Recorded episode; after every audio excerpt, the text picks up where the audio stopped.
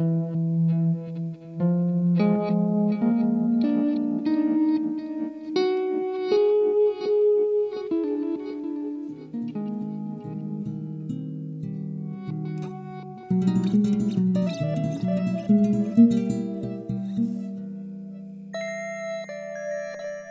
Gênio Velhinho, de David Machado. Um dia encontrei uma lâmpada mágica.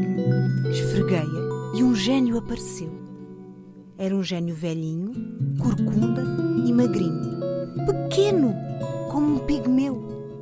Usava bengala e um olhar de espanto, porque se esquecia de tudo. Tinha um fato gasto e o cabelo branco. Era miúpe e meio surdo. Então ele disse: Pede um desejo, e o que pedires será teu. E eu pedi um tesouro, lingotes de ouro empilhados até ao céu. E o gênio disse: Isso vai ser difícil. Sou gênio pobre. Não vês? Já não tenho joias nem ouro para dar, desde 1823. Então eu pedi um castelo de reis com 18 torres e um fosso. E o gênio gemeu, bufou, contorceu-se.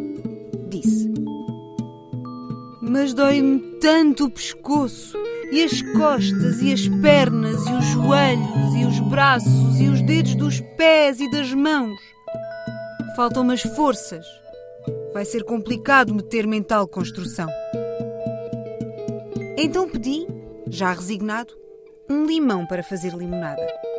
E o gênio, orgulhoso e prestável, sorriu. Disse: É para já, não custa nada. E eu não volto a pedir desejo a um gênio que houve mal, pois agora, em vez de um limão, tenho um leão no quintal.